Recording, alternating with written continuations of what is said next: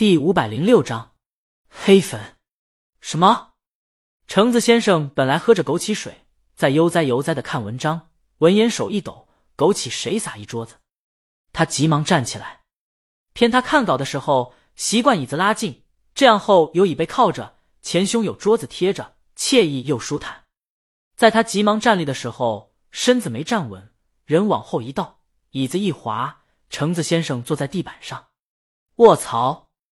橙子先生惊呼一声：“我的尾巴骨！”大家忙手忙脚乱的把他扶起来。小白脸同事取过纸巾，帮着橙子先生擦拭身上的水渍。小虾，这玩笑可一点也不好笑。小虾，真的。虽然他也不知道江阳为什么放着橙子先生不联系，直接把稿子投到了投稿邮箱。或许，天才都是个性的。橙子先生揉着尾巴骨，问小虾。你快发给我！对了，真是江阳吧？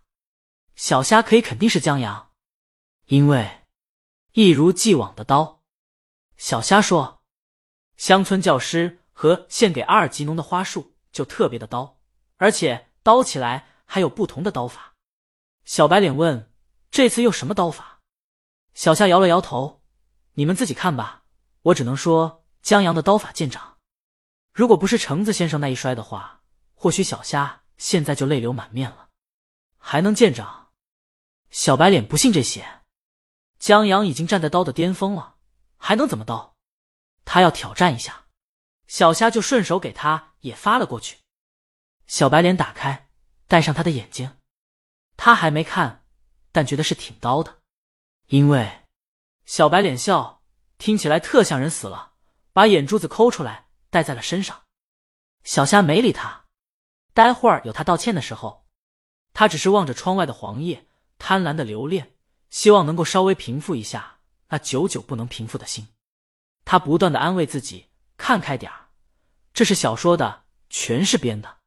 可看不开啊！一想到有一个坚强、对世间留恋的女孩被封闭在不见天日的地下，就出奇的难受。小夏的目光穿过地面，仿佛看见黑暗中。有一个姑娘与尸体相伴，在轻轻的哼唱月光。这世上最残忍的事，莫过于此了吧？江阳的心好狠啊！小虾即便知道他是小说中的人物，也忍不住心疼。他妈的，江阳！小说很短，小白脸很快看完了，他不笑了，他默默的都到小虾旁边，一起看起外面的黄叶。他说：“阳光正好啊。”小虾是啊，小白脸，我觉得自己真该死啊！刚才说那玩笑，他道歉。小虾扭头看小白脸，见他眼眶有些红，你这是哭了？小白脸胡说，他是想到这本杂志出版的时候，他就可以给女朋友讲这故事，把他感动的稀里哗啦，倒在自己怀里哭。他一想到这个，就激动的想哭。年轻人啊，橙子先生走过来。还是太感性了，但也正常。如果不是喜欢文字，不对文字中的情感敏感，又怎么会来当编辑呢？这可不是什么美差。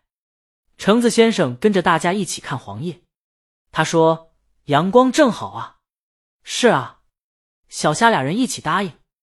橙子先生又说：“这应该就是江阳的文字了，刀法惊人，同乡村教师的震撼和压抑如出一辙。”橙子先生已经可以想象，橙子夫人再读到这篇文章的时候，会哭得那么稀里哗啦了。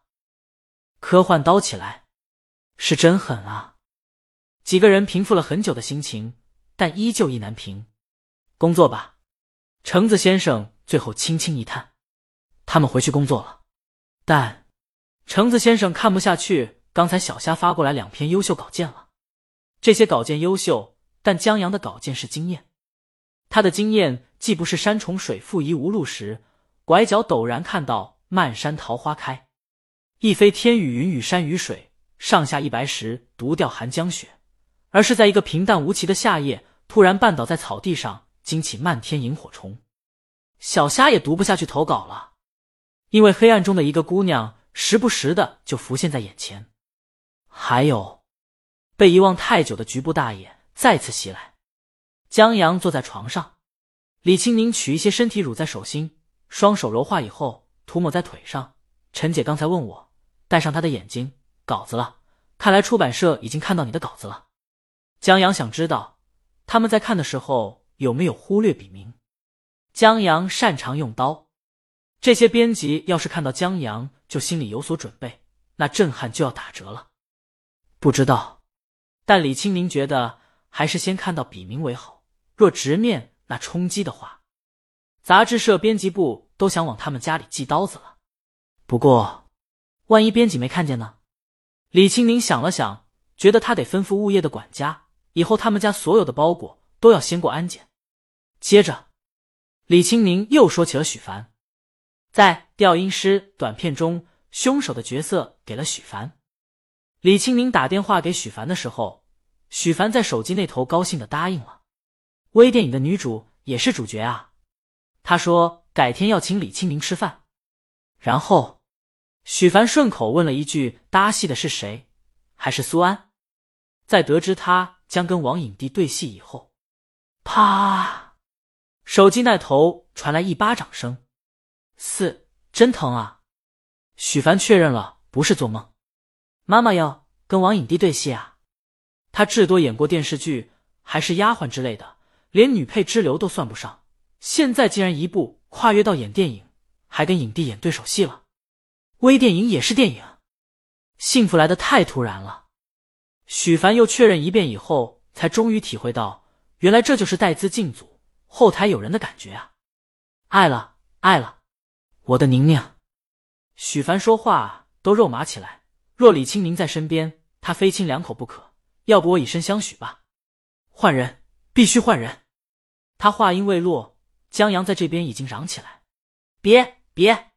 许凡忙说：“我的，我的。”李青宁笑起来：“敢挑衅我们家的醋坛子，你怕是不知道这短片编剧是谁？”许凡现在知道了，江编剧厉害啊，把影帝都请来了。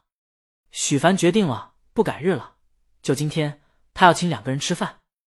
不过这时候已经晚了，江阳都做好红烧带鱼了。